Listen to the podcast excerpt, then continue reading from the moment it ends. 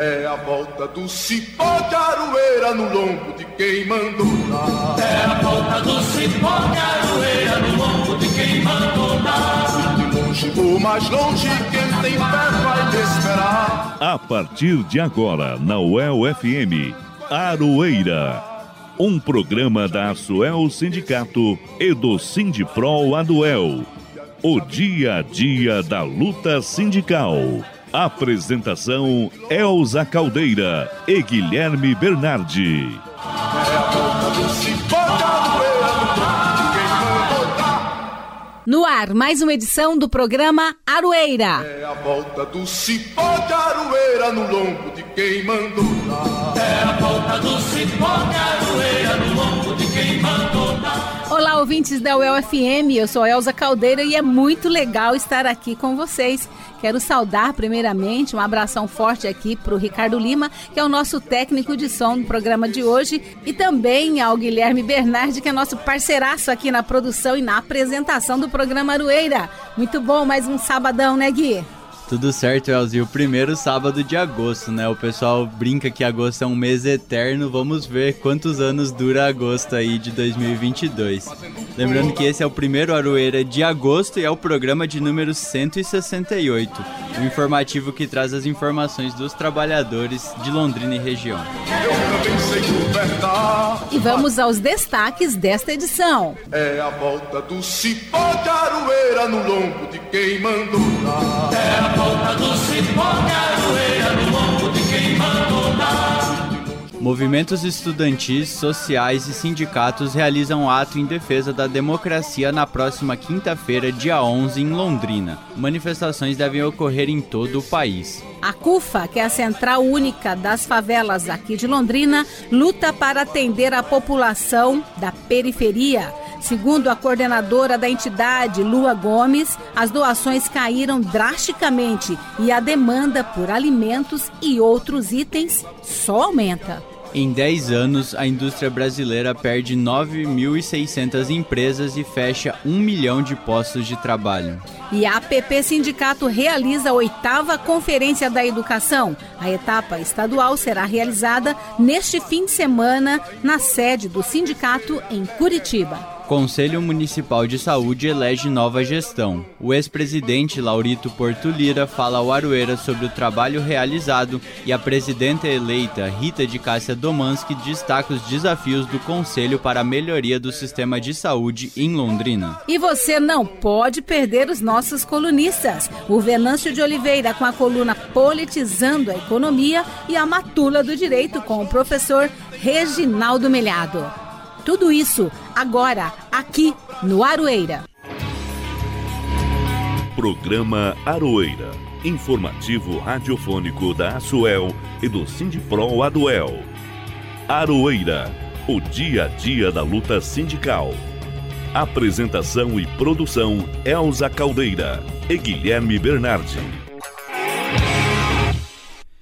As constantes ameaças de golpe à democracia brasileira lideradas pelo presidente do país, que ataca o sistema eleitoral e os ministros das cortes superiores e contra sua política de desmonte de direitos e incentivo à violência, são as principais motivações para os protestos que vão ocorrer em todo o Brasil na próxima quinta-feira, dia 11. Tendo como tema mobilização nacional em defesa da democracia e por eleições livres, os atos estão sendo organizados pelos movimentos estudantis, populares, partidos políticos, sindicatos e outras entidades da sociedade civil. Aqui em Londrina, a manifestação está sendo convocada por meio do Diretório Central dos Estudantes, o DCE, e também pelo Levante Popular da Juventude, com apoio do Comitê Unificado e do Coletivo de Sindicatos de Londrina. E nesta semana foi realizada uma reunião para tratar dos detalhes deste evento que promete movimentar a cidade e todo o país na próxima quinta-feira. Para explicar para a gente como está sendo organizado o protesto aqui de Londrina, nós conversamos com a presidenta do DCE, a Estela Souza. As principais pautas dessa manifestação é contra a ameaça de golpe que a gente vem sofrendo do governo federal, em defesa da democracia e contra o desmonte da educação. Bom, A gente espera que o evento chame muita população, os estudantes, né? E nós que estamos sendo, sendo atingidos por essa política de morte, por essa política de desmonte, né? A gente tem feito mobilização através de redes sociais, né, através das mídias em que a gente tem alcance, além de mobilizações no ambiente estudantil mesmo, dialogando diretamente com os estudantes dentro dos espaços possíveis. A gente vai estar tá fazendo então a o encontro no Calçadão, né, na Praça do Calçadão. A partir das 5 horas a gente vai estar tá se reunindo lá. E a marcha tem expectativa de estar tá saindo entre 6 e 15 e 6 e meia do calçadão, né? A gente quer convidar toda a população para participar desse ato, porque essa é uma luta de todos, né? E nós precisamos unir forças nesse momento para lutar por uma coisa que já é nosso direito, que é a democracia. A retomada das manifestações populares nas ruas é parte de uma grande frente de toda a sociedade contra os constantes ataques à ordem democrática do país, reforçando que aqui em Londrina o ato será no dia 11, a partir das 5 da tarde, com concentração no Calçadão, em frente do Banco do Brasil, seguido de uma passeata e com término em frente ao Cine Teatro Ouro Verde. Você está ouvindo o programa Aroeira, o dia a dia da luta sindical. Gui, você já ouviu essas pessoas falaram que hoje não produzimos nada no Brasil? Que tudo é made in China, ou seja, feito na China? E que no passado era tudo diferente? Já e muito. E hoje vamos tratar um pouco sobre as causas disso. No final de julho, o IBGE, que é o Instituto Brasileiro de Geografia e Estatística, divulgou a última edição da Pesquisa Industrial Anual, e dois dados particularmente chamaram a atenção. Primeiro, em 10 anos, o setor industrial perdeu quase 9.600 empresas. Isso representou o fechamento de um milhão de postos de trabalho, ou seja, mais de 10% do total. E segundo, mesmo sendo mais alto que o baixíssimo padrão brasileiro, o salário médio na indústria caiu de 3,5 para 3 salários mínimos. Portanto, estamos falando de desindustrialização, perda de participação da indústria na produção brasileira, no trabalho e nas exportações. Para o professor de economia da UEL, Carlos Caldarelli, são múltiplos os fatores responsáveis pela desindustrialização. Ele destaca dois: a falta de uma política industrial de longo prazo e a política monetária. Então, um dos fatores que está relacionado a esse processo de desindustrialização do Brasil, e esse debate, no caso brasileiro, é a falta de uma política industrial de longo prazo. Então, nós não observamos no Brasil uma política industrial. E política industrial não é simplesmente a renúncia fiscal, incentivos à indústria, não.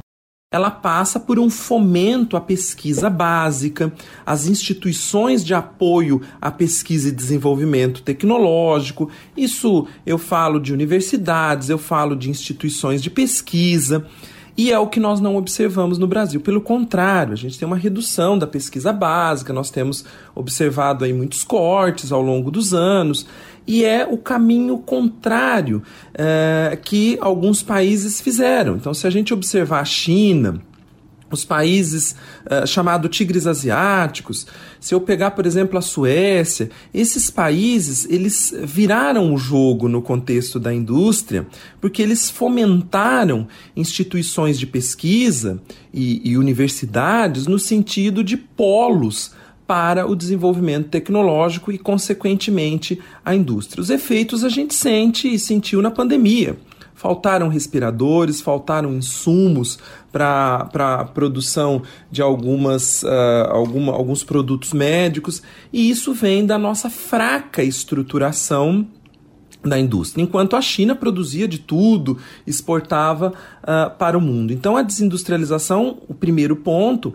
é, passa por uma, uma, uma, uma fraca política industrial, e, e, política industrial não é simplesmente é, dar dinheiro, desoneração fiscal, é, não é simplesmente isso. Ela é muito mais ampla que isso e ela precisa de, um, de, um, de, um, de uma compreensão de longo prazo. Talvez você, ouvinte, tenha visto nessa semana que a taxa básica de juros, a Selic, subiu para 13,75% ao ano e pode subir mais ainda em setembro. Este é o segundo fator destacado por Caldarelli. E um segundo aspecto é a política econômica brasileira. Então, quando se faz uma opção por uma política monetária é, que busca estabilidade de preços a qualquer custo, e com isso você utiliza a política monetária de juro alto para esse fim, você vai subordinar todas as outras políticas à estabilidade de preço. Então o que, que acontece? O mecanismo não é muito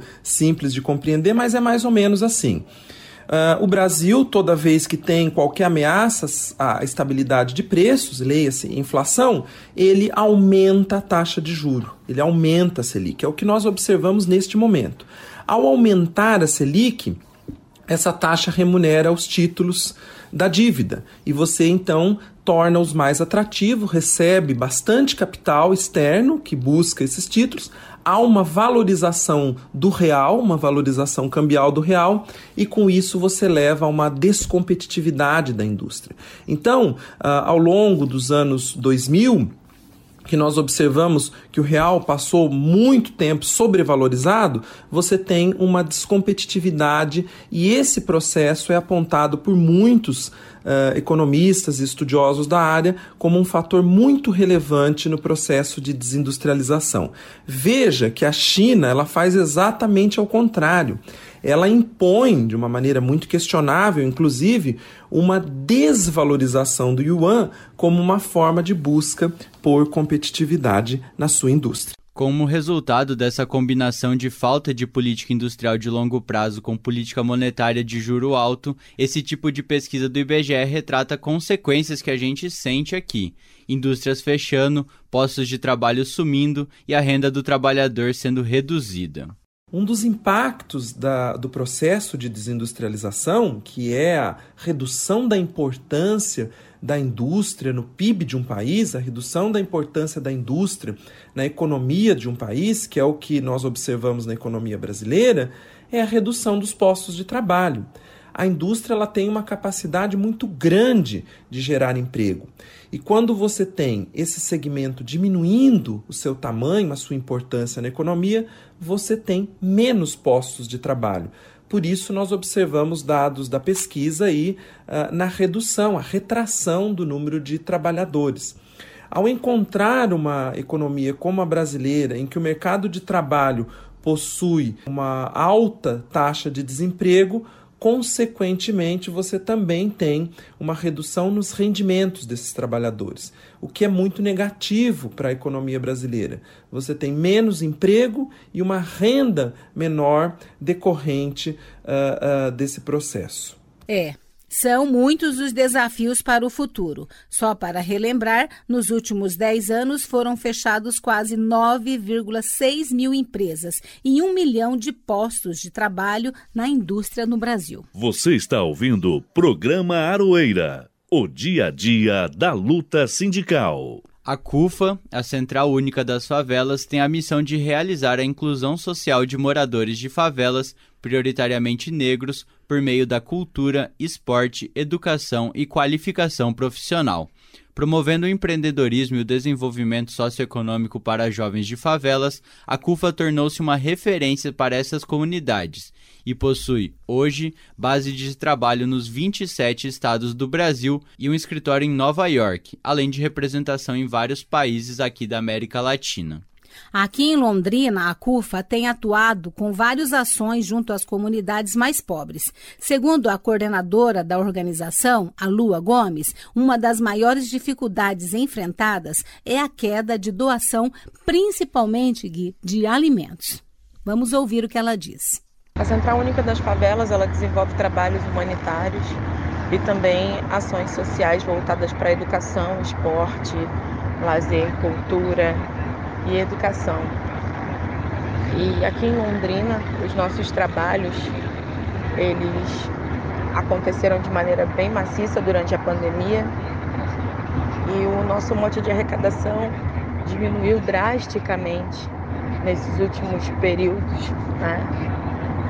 Último semestre a gente teve uma queda muito abrupta das doações e infelizmente o índice de pessoas com necessidades né, para ser supridas aumentou também drasticamente. A Lua explica também que as arrecadações da CUFA vão além dos alimentos, que são essa pauta principal. A entidade atende várias famílias em situação de vulnerabilidade que precisam de roupas, leites especiais e fraldas para adultos e crianças. Para contribuir com as ações da CUFA, as pessoas podem nos procurar nas redes sociais, através do Instagram ou do Facebook. Facebook CUFA Londrina, Instagram Conexões Londrina. É, nós temos arrecadações e nossa base fica no Vista Bela. Temos o número de WhatsApp, que é o 991 153182. Todas as pessoas podem entrar em contato conosco para destinar as suas doações. Nós fazemos arrecadação de alimentos, produtos de higiene, produtos de limpeza, fraldas, tanto geriátricas quanto infantis.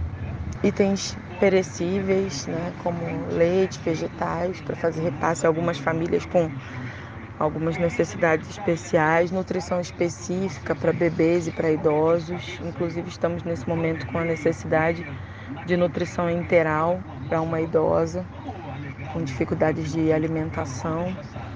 Então, seguimos com as nossas arrecadações. As doações para a CUFA em breve poderão ser entregues na nova sede da instituição, que fica no conjunto Vista Bela, na Zona Norte, e que está em fase de reforma, inclusive precisando guia até de voluntários para ajudar na obra. Bom, nós temos uma sede que está sendo preparada para receber todas as nossas atividades de educação e empreendedorismo social. Então, é, esse espaço ainda está em obras, nós estamos inclusive aceitando voluntários para mutirões. Então, as pessoas podem entrar em contato conosco através, através do número de WhatsApp ou telefone, né?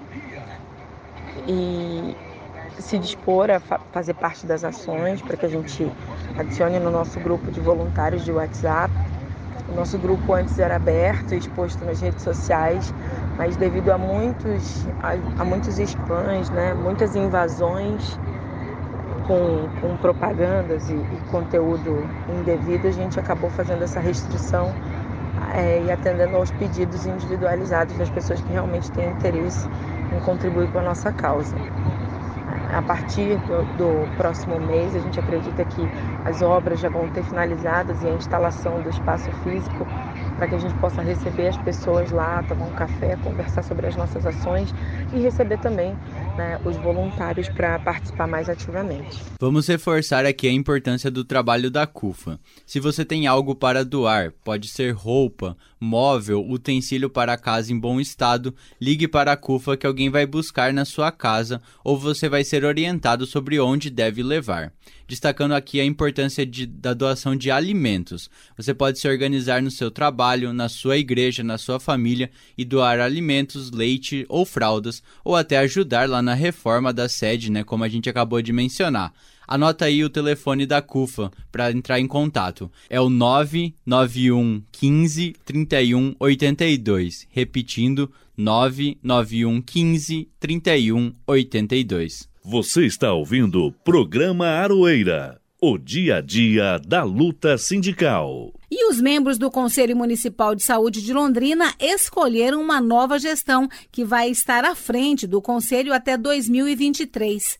O CMS, como é chamado, tem a missão de promover saúde à população sem nenhum tipo de discriminação por meio de estratégias interinstitucionais, intersetoriais e integradas, garantindo prevenção e cuidado de acordo com a necessidade do indivíduo.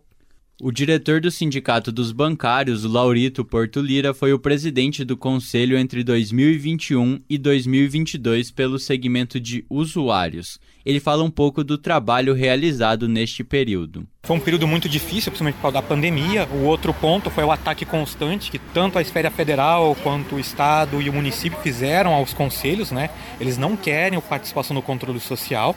Dentro das pastas, né? principalmente a saúde, que é uma pasta que tem muito recurso. E o outro problema foi a questão de a gente tentar articular e ter uma empatia maior entre todos os segmentos, porque a gente só constrói os debates se todos os segmentos estiverem desarmados para poder debater de forma franca os problemas da, da saúde da cidade de Londrina.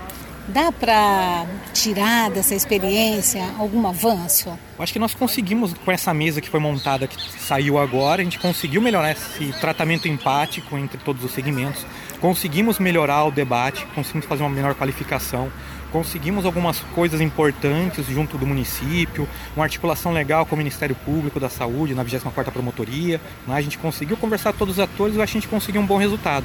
O que falta para nós agora é construir uma melhor qualificação dos, de toda a população para vir debater o ano que vem, que vai ser a nossa Conferência Municipal de Saúde. A gente precisa estender a formação do que, que é o SUS para toda a sociedade londrinense, porque sem isso nós vamos ter muito problema. Norita, um grande desafio, como você mesmo colocou, é a questão do controle social e a conscientização da população da necessidade desse controle social para melhorar né, o atendimento, né, toda essa questão da saúde. Né? O que fazer, na sua opinião, para que a população possa estar tá vindo né, a entender a importância disso né, para ela mesma, né, para cada cidadão? Eu acho que um passo importante que nós demos agora no Conselho foi uma perspectiva de alteração do nosso regimento interno. Né, o debate vai ser feito, a gente alterar a, as funções da, da, Comissão de Educação Permanente para também ser educação permanente e comunicação. a gente precisa nos comunicarmos com toda a sociedade. E nós estamos hoje refém do que a imprensa permite ser colocado, que a gente sabe, não é uma situação que eles estão escolhendo, mas eles têm a pauta deles e o tempo é escasso, como a gente sabe aqui no rádio, na TV e no jornal e eles vão colocar exatamente aquilo que vai ser demandado e vai dar mais audiência. Então tem, a gente precisa debater com mais tempo e mais profundidade. E para isso a gente vai agora fazer uma, uma caminhada com essa questão da alteração da educação permanente para também ser uma comissão de comunicação do Conselho. Norita, agora você está passando o bastão, né? para uma representante do segmento dos prestadores de serviço, que é a Rita, e qual a sua expectativa, qual que você acha que vai ser o maior desafio que ela vai enfrentar pela frente? Eu já até tinha conversado com a Rita antes, né? Ela, ela, ela é presidente da Comissão de Educação Permanente. O grande desafio que eu acho que o Conselho vai ter agora é justamente essa formação para a população vir participar da Conferência Municipal de Saúde. Né? E continuar essa articulação e melhorar a comunicação entre todos os segmentos dentro do Conselho para a gente fazer uma construção melhor para a saúde pública aqui em Londrina. Norita, você tocou no assunto da Conferência Municipal de Saúde. Eu te pergunto agora, a conferência ela é realizada cada dois anos, é isso, né? Ela é realizada de quatro em quatro anos. Quatro né? em quatro anos. E a, todas aquelas deliberações que são feitas, assim, a grande maioria acaba não sendo atendida, né? Pelos, pelos hospitais, pelo município, pelos serviços. É porque aquilo a gente está falando. A gente tem duas visões que estão se confrontando. Mas se a gente for caminhar como está caminhando a saúde pública agora, principalmente vindo da normatização, os direcionamentos do Ministério da Saúde, nós vamos ter um atendimento que não é aquilo que o SUS prega, que não está na Constituição e não está dentro dos princípios do SUS. Por isso a gente enfrenta tanta dificuldade nos avanços. Se a gente for olhar pela questão das contas, hoje o governo federal ele está investindo mais no atendimento hospitalar do que na atenção básica. E o SUS ele prega o quê? Prevenção e promoção em saúde. Então quer dizer o quê? Mais investimentos em atenção básica do que no atendimento hospitalar. A gente está vendo agora, o Ministério da Saúde falou de revogar a reforma psiquiátrica e voltar ao atendimento manicomial, que é um prejuízo enorme para a saúde mental de toda a população. Né? Deixa de atender e falar sobre outros grandes temas. Se a gente for ver, várias categorias fizeram greve com os problemas da pandemia, saúde mental, e isso também tem a ver com as relações de trabalho. Então é uma discussão que ultrapassa as esferas da saúde, ela é transversal, é a transversalidade. A gente tem que conversar com todas as pastas para conseguir ter a saúde da população. E eles querem fazer a coisa em compartimento em caixinhas. Então deixa a coisa rolar nas outras pastas e isso vai ter uma consequência lá na saúde. É o que a gente está vendo hoje. Por isso que tá, a gente tem uma grande preocupação com essa construção para a Conferência Municipal de Saúde, que essas propostas depois vão caminhar para a Conferência Estadual de Saúde, que vão para a Conferência Nacional de Saúde, que vão virar diretrizes para os próximos quatro anos da política pública em saúde. Bom, você sai da presidência do conselho, mas continua representando os usuários, né? E vai poder estar tá opinando ainda lá dentro do por, pelo seu segmento, né, Lorito? Sim, eu vou continuar lá defendendo o segmento usuários do SUS, né, a categoria bancária, os interesses dela dentro do sistema de saúde pública. Né? E a gente vai continuar também fazendo o trabalho de articulação e conversa e diálogo empático, franco, civilizado com todos os segmentos que estão compondo o conselho. Em julho, né, agora o mês passado, a enfermeira Rita de Cássia Domansky foi eleita nova presidenta do Conselho Municipal de Saúde, pelo segmento agora de trabalhadores. Ela destaca as consequências deixadas pela pandemia para o serviço de saúde, o reconhecimento da importância do Conselho e a organização da Conferência Municipal de Saúde como os principais desafios da nova gestão. Eu fui eleita pelos pares como presidente do Conselho Municipal de Saúde, né, com uma equipe de mais sete pessoas, que em conjunto temos a missão de é, olhar para a saúde da população londrinense. É um desafio porque, diante é, das dificuldades que a pandemia nos trouxe, nós temos que pensar como conduzir os déficits que ficaram em decorrência da pandemia. O SUS é grande, o SUS tem muitos braços, mas dar conta de tudo aquilo que ficou represado durante a pandemia é um grande desafio. E cabe ao Conselho Municipal garantir que cada usuário do SUS tenha a assistência necessária. Não é fácil, porque defender é, a assistência à saúde pública nesse país é muito grande, porque ela custa caro, porém ela é necessária. A nossa equipe tem hoje como um grande desafio é fazer, aliás, são dois desafios. Um, e o primeiro que eu acho que é o principal, é fazer com que a comunidade enxergue o conselho, é, veja é, o papel importante que ele representa para a comunidade e a importância deles participarem ativamente das ações dos conselhos, seja ele conselho local, seja ele conselho municipal, estadual e nacional. O segundo grande desafio que essa gestão vai ter é, junto com a Secretaria Municipal de Saúde, fazer acontecer a conferência municipal de saúde que está prevista para o ano que vem, ainda nessa gestão, que é trazer as pessoas para discutir as questões relacionadas à saúde do município com uma visão ampla, uma visão é, do todo, não individualista, mas sim do coletivo, em prol de todas as pessoas que são assistidas pelo SUS. Esse eu acho que seriam os nossos dois grandes desafios. Música e resistência, quando as relações de trabalho se transformam em canções.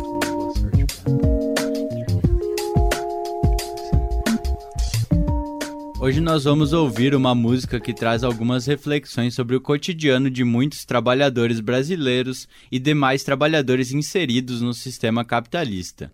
Com Pato Fu, vamos ouvir Vida de Operário.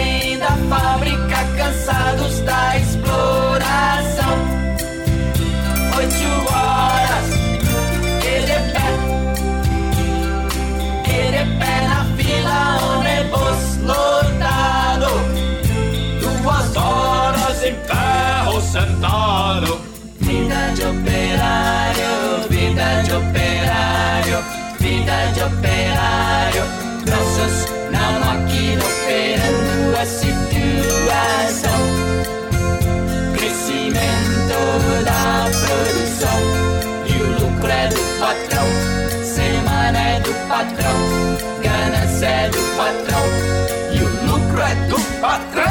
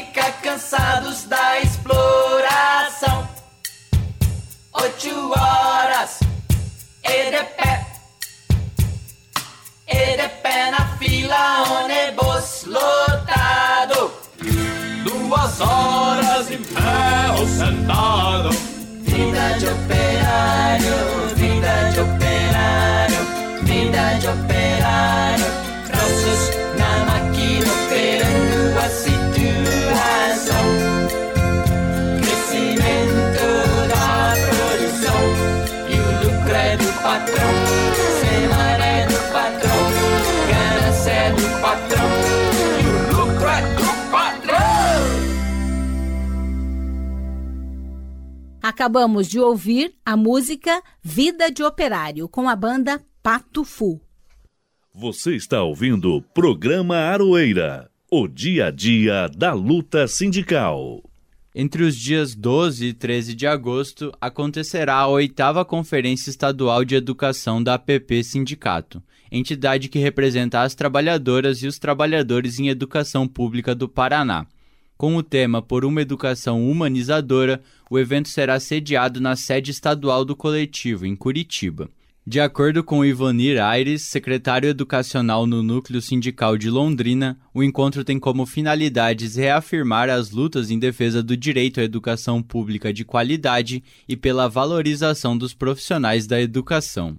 O evento visa promover o debate de propostas que se contraponham ao processo de empresariamento e de desmonte da educação pública, que vem sendo implementado de forma autoritária, avassaladora e cruel pelo governo de Ratinho Júnior, por meio de seu secretário empresário da educação, Renato Feder.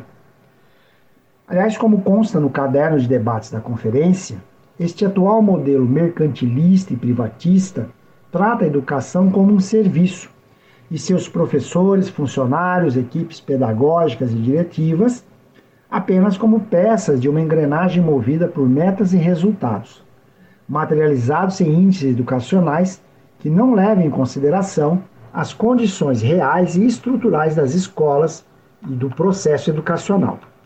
Na atual conjuntura, é extremamente necessário analisar a situação em que se encontra a educação no Paraná para subsidiar a construção de propostas que efetivamente contribuam para recuperar o sentido humanizador da educação pública em nosso Estado. Entre os eixos do debate para a conferência estão participação, organização, controle social e gestão democrática da educação, financiamento da educação e controle social, valorização, formação e condições de trabalho, organização curricular na educação básica, direitos humanos, diversidade e igualdade. Lembrando que foram realizadas conferências nos 29 núcleos regionais da APP para a preparação da conferência estadual que será realizada na próxima semana, entre os dias 12 e 13 de agosto. O texto final com as propostas dos educadores será entregue aos candidatos ao governo do Paraná nas eleições deste ano. Até o momento, nove partidos confirmaram candidatura ao Palácio do Iguaçu. Você está ouvindo o programa Aroeira, o dia a dia da luta sindical. E o Venâncio de Oliveira já está chegando por aqui, né, Gui? Com a coluna Politizando a Economia. É contigo, Venâncio. Politizando a economia, o que eles não te falam e como eles tiram seus direitos, com Venâncio Oliveira. Estudar ou comer? Olá, caros ouvintes da Aroeira. Quero falar desse dilema na ótica da economia política. Estudar comer é o mote de uma matéria de TAB da UOL de 3 de agosto. É assustador os relatos e os dados apresentados por essa matéria. Estudantes que deixam de estudar, pois precisam trabalhar e trabalhar muito, sem acesso a bolsas de estudo e assistência estudantil, abandonam os estudos. Ainda segundo a matéria, o valor destinado pelo Ministério da Educação para as despesas discricionárias das universidades federais, onde encontram a rubrica das bolsas da assistência estudantil, que chegou a 7,6 bilhões em 2015, atingiu seu patamar mais baixo em 2021 com 4,7 bilhões. Em 2022, o orçamento subiu para 5,1 bilhões. Entretanto, em junho, o governo anunciou o bloqueio de 1,6 bilhão. O número de estudantes matriculados nas 69 universidades, 69 universidades federais caiu de 1,3 milhão para 1,2 milhão entre 2019 e 2020. Segundo o último censo da educação superior do INEP, Instituto Nacional de Estudos e Pesquisas Educacionais Anísio Teixeira. Foi a primeira vez desde 1990 que essa queda aconteceu nos cursos presenciais. No Paraná, seis instituições ofereceram juntas mais de 3 mil vagas de graduação que não foram preenchidas com os vestibulares. Primeiro, é importante começar por analisar a crise econômica em relação com o dilema estudar ou comer. Trabalhos precários, emprego impactam sobremaneira na vida dos estudantes e trabalhadores. Por um lado, suas famílias são jogadas na miséria e à demanda de que eles trabalhem. E quando buscam trabalho, têm que trabalhar muito e ganhar pouco. Ou quando muito conseguem trabalhos de algumas horas, mas ganham menos ainda. O custo de vida em alta torna todo o salário baixo. Algumas pessoas sempre trabalharam e estudaram, mas as condições eram melhores. Podiam trabalhar menos e davam conta, com o que ganhavam, de complementar a renda familiar. Agora eles passaram a ser muitas vezes a única renda familiar. E muitas vezes têm trabalhos desgastantes que impedem de concentrar no tempo de estudos, que exige concentração inviável para quem chega do fardo da superexploração do Brasil em tempos desse governo. Agora, quero olhar desde o ponto de vista dos gastos do governo. Aqui, aqui demonstra um descaso a noção de que gastos com educação são improdutivos. O governo federal deixa de gastar com educação, pois acredita que o investimento privado é melhor, é mais eficiente. Os estudantes não têm acesso aos direitos de assistência estudantil em universidades privadas como nas públicas. Por outro lado, o gasto público representa uma geração de empregos de qualidade, o que melhoraria o nível do mercado de trabalho. Mas se deprime os gastos, diminui-se a qualidade de acesso a um direito, a educação, pois se mercantiliza e o mercado não tem preocupação se o estudante passa fome. E a LGU no Paraná, Lei Geral de Universidades, ela representa a ideia de que precisamos de menos professores, dada essa menor demanda. O que acontece é que eles deprimem a demanda, pois não dão acesso aos estudantes em termos de assistência estudantil, e quando o estudante frequenta a universidade, vê uma precarização maior ainda, de professores com excesso de trabalho, falta de técnicos, com menor qualidade fica mais difícil estudar, aumentando ainda mais as horas de, de demanda de estudos, o que dificulta ainda mais para quem precisa trabalhar.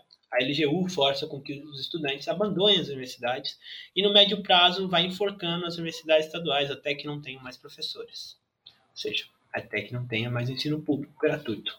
Por fim, quero refletir sobre o longo prazo. Qual o impacto disso para a ciência e tecnologia? Diminuição de força de trabalho qualificada, depressão econômica e estancamento de uma sociedade voltada para se localizar no mais simples da divisão do trabalho. Nos concentramos em vender carne e soja e o custo de vida fica mais caro, porque vendemos mais caro aqui, porque estamos vendendo para o exterior. E o que nos resta? que resta é a classe trabalhadora. Trabalhar como motorista de Uber, como nos entregando é, lanche com a bicicleta. Não que não, não que não seja um trabalho digno, é um trabalho muito digno. Porém, para aquele que é formado, para aquele que tem um sonho de ser um músico, para aquele que tem um sonho de ser um cientista, isso é muito pouco para essa pessoa. Quanto desperdício de potência econômica. Quero lembrar das vacinas. Quem fez as vacinas? Foi a ciência brasileira. A longo prazo não teremos mais cientistas brasileiros. Estaremos ainda mais fragilizados frente a novas pandemias. É isso, caros ouvintes. Até uma semana que vem, trazendo fatos econômicos sobre a ótica da economia política. Queremos agradecer o Venâncio de Oliveira por mais uma participação aqui no programa Aroeira. E agora vamos ouvir a coluna Matula do Direito com o professor Reginaldo Melhado.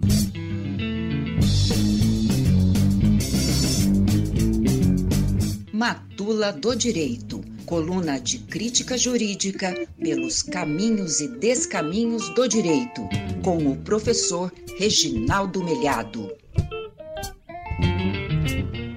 Olá, ouvinte da UEL FM. A Matula do Direito desta semana fala um pouquinho sobre como são feitas as leis.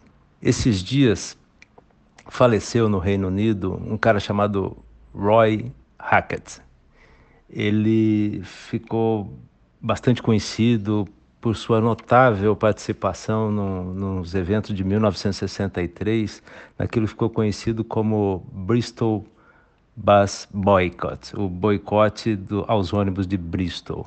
Né? Algo que mudou um pouco a história das relações raciais no Reino Unido e em todo o mundo. É, esse cara morreu agora aos 93 anos é uma figura é, muito querida, muito importante em toda a história. Né? Ele, em 1963, é, Hackett ah, caminhava pelas ruas de, de, Bristol e se deparou com um senhor é, negro chorando próximo à, à companhia de ônibus, a Bristol Omnibus Company. E perguntou a ele do que se tratava, e o sujeito falou: Olha, eu não pude fazer uma entrevista de emprego pelo simples fato de ser negro. Né? Aí, então, tomado por uma cólera imediata, né? Esse, é, o, o Roy, Hack, Roy Hackett foi até a administração e discutiu com o gerente. E o gerente insistiu em que não, que eles não contratavam negros. E ele disse então, bom, se o, ele não pode dirigir os seus ônibus, os seus ônibus também não vão circular. E saiu dali enfurecido e a partir desse evento organizou um movimento de boicote aos ônibus daquela companhia. Um boicote que foi muito bem articulado e durou bastante tempo. É, começou em abril de, de 1963 e se estendeu por meses, até que em agosto a companhia acabou cedendo e se comprometeu a contratar também negros e asiáticos. Ela contratava negros, mas contratava negros para lavar os ônibus durante a noite. Os postos de trabalho mais bem pagos, que eram os da, da tripulação, né, do, da equipe dos ônibus, o motorista e tudo mais, esses eram reservados para, para pessoas brancas. Né? É, esse episódio, inclusive, é, acabou por chamar a atenção de, de todo o Reino Unido. Bristol é uma cidade do interior da, da Inglaterra, uma cidade de porte médio, né? Mas todo, todo, todo, todo o país no Reino Unido eh, ficou ligado no que acontecia durante esse período todo. A imprensa em todo o planeta deu destaque para esse episódio e, afinal de contas, é, é, a companhia cedeu, o movimento foi vitorioso, mas foi muito vitorioso é, para muito além daquele problema é, restrito à, à, cidade de Bristol, né? porque é, o Reino Unido passou a discutir mais seriamente a questão racial e no ano seguinte, em 1965, aliás, dois anos depois, em 1965, é, é, o parlamento britânico aprovou a, a Race Relations Act, é, que é a, a, lei das relações raciais. Né? Até, até esse momento, é, no Reino Unido, era, o, o racismo era legalizado, digamos assim, porque condutas racistas eram toleradas, eram admitidas e naturalizadas. Era comum você ver na, as, nos lugares públicos placas é, indicando, é, é, proibindo a presença de negros, né? em bares, em, em determinadas em espaços de moradia, né? no blacks, no Irish, no, no dogs, né? então no, proibido cachorro, proibido irlandês, proibido negro. Né?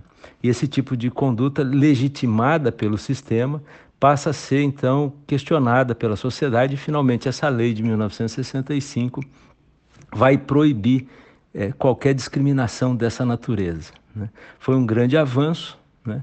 e mostrou é, esse episódio mostra-nos é, duas dois, dois ensinamentos importantes. Né? O primeiro, sobre como surgem as leis, como se fazem as leis. As leis não são resultado da benevolência do parlamento, de alguém que senta ali e resolve que vai corrigir alguma coisa que está errada. Elas resultam do embate de classes, é, da, da, das disputas, é, do enfrentamento da sociedade, das conquistas, das lutas da sociedade. Em segundo lugar, mostra também que, que não bastam as leis, que é preciso ir além disso, é preciso que as sociedades evoluam democraticamente para um processo civilizatório, para um, um mundo muito mais civilizado, muito mais humano, muito mais generoso.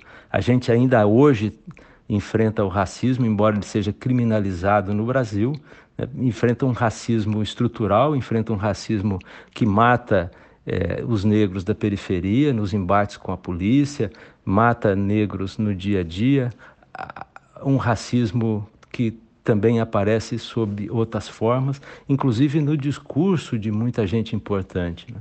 Então, é, sem dúvida nenhuma, a memória de é, Roy Hackett deve nos inspirar nesse momento tão dramático que a gente vive no Brasil e no mundo. É isso, até a próxima semana. Queremos agradecer ao professor Reginaldo Melhado por mais uma coluna Matula do Direito. E agora vamos saber as notícias do Brasil afora com mais um informativo Central do Brasil.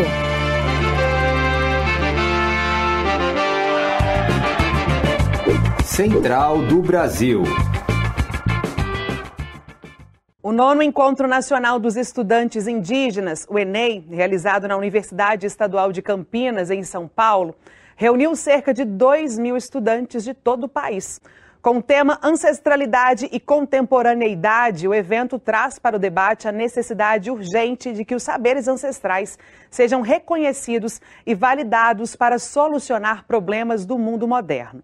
Leandro Caraimirim, Caraimirim, desculpe, coordenador da comunicação do evento, nos conta o saldo deste encontro. Olha só.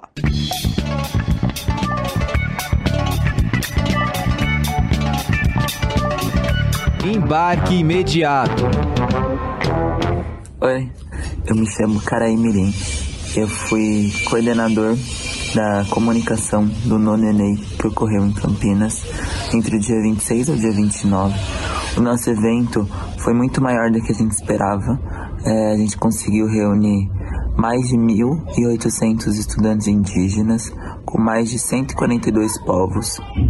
E com isso, a gente também conseguiu uma repercussão muito grande, muito maior do que a gente esperava.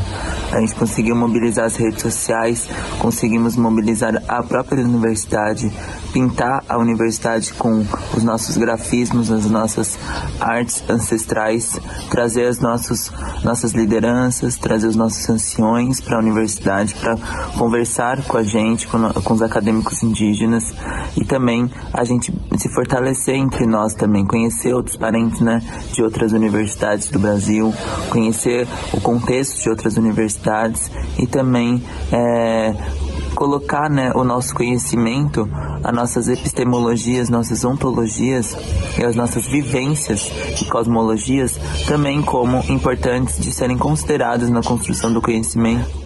A segunda edição da pesquisa Tem Veneno nesse Pacote, realizada pelo Instituto Brasileiro de Defesa do Consumidor, listou os produtos ultraprocessados de origem animal mais consumidos pela população e que contêm a presença de agrotóxicos. A pesquisa citou itens que estão presentes nas mesas dos brasileiros quase que diariamente, como salsicha, requeijão e empanado de frango, e que concentram químicos classificados como prováveis cancerígenos pela Agência Internacional de Pesquisa em Câncer. A condição de fome no país tem contribuído para o aumento do consumo de ultraprocessados, o que de forma direta precariza ainda mais a saúde da população. Nayatawane nos traz mais detalhes dessa realidade.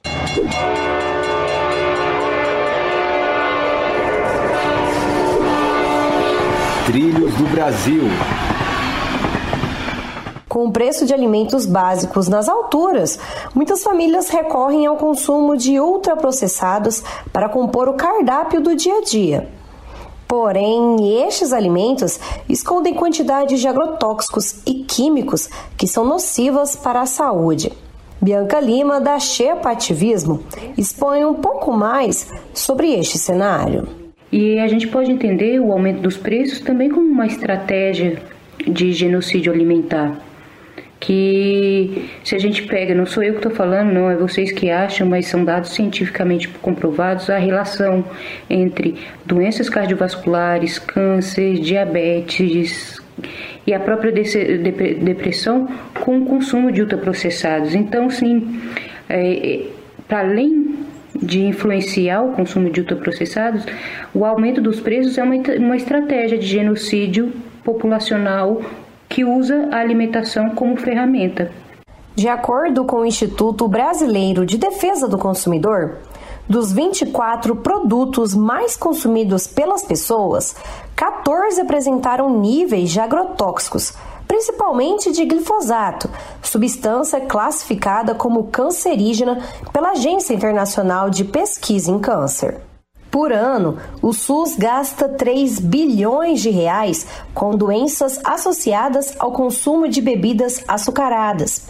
O nutricionista José Carlos explica como estes alimentos podem afetar a saúde de quem consome. São cenários como esse que favorecem que a gente adoeça pela comida, adoecer pelo que a gente come. A alta de preço de frutas, legumes e verduras traz monotonia, a alimentação fica cada vez mais repetida e menos diversificada, e assim é, com um menor percentual de fibras, vitaminas e minerais. A dificuldade para comprar esses alimentos fazem com que as pessoas procurem alimentos mais baratos. E infelizmente, muitas vezes os alimentos industrializados já são mais baratos que os alimentos naturais. E assim a alimentação acaba ficando mais rica em sal, açúcar e gordura. É, componentes que, se consumidos em excesso, podem trazer inúmeros problemas para a saúde. Está em tramitação no Senado um projeto de lei que cria uma contribuição de 20% sobre refrigerantes e outras bebidas ultraprocessadas.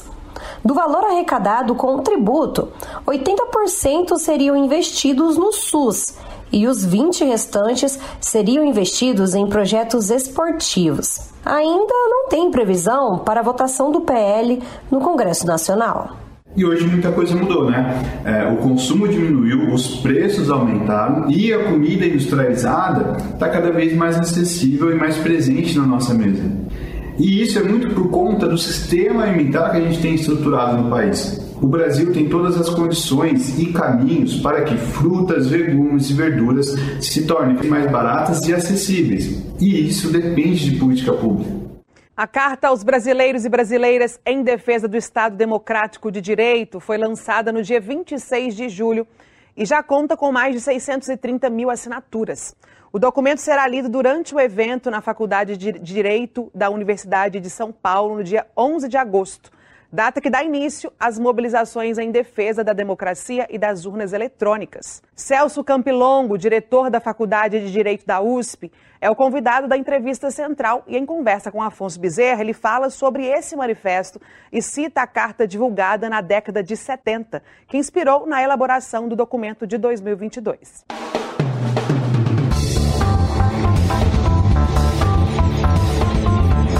Entrevista Central do Brasil. Olá, minha gente. Recebemos agora o professor Celso Campilongo. Ele é diretor da Faculdade de Direito da USP e um dos organizadores da Carta em Defesa do Estado Democrático de Direito. Seja muito bem-vindo, professor. Tudo bem? Tudo bem. Muito obrigado pelo convite e pela oportunidade. Professor, são muitas adesões até o momento, né? Vamos trazer um pouco uma atualização de como é que está a difusão desse documento.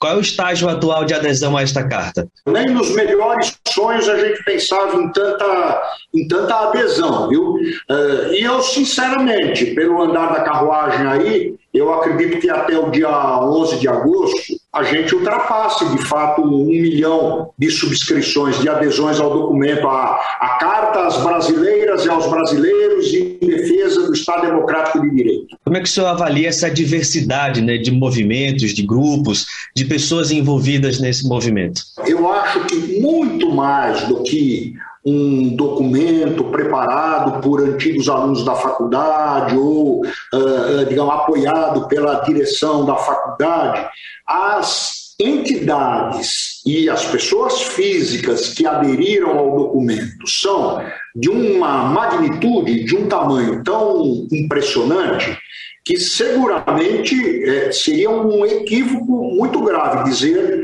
que é um documento da faculdade. É um documento também da faculdade, mas é um documento, sobretudo, da sociedade civil brasileira. É a sociedade civil brasileira. Então, tem gente de tudo quanto é partido, apesar do ato ser suprapartidário. Tem gente de todas as colorações políticas e ideológicas, religiosas, e eu acho que esta somatória de, uh, de valores, de entidades, de personalidades, é o que deu tanta força para este documento. Muita gente tem notado também, né, e a própria iniciativa faz questão de recuperar isso, de que esse ato de escrever esta carta relembra outra mobilização similar nos anos 70, né, no combate à ditadura.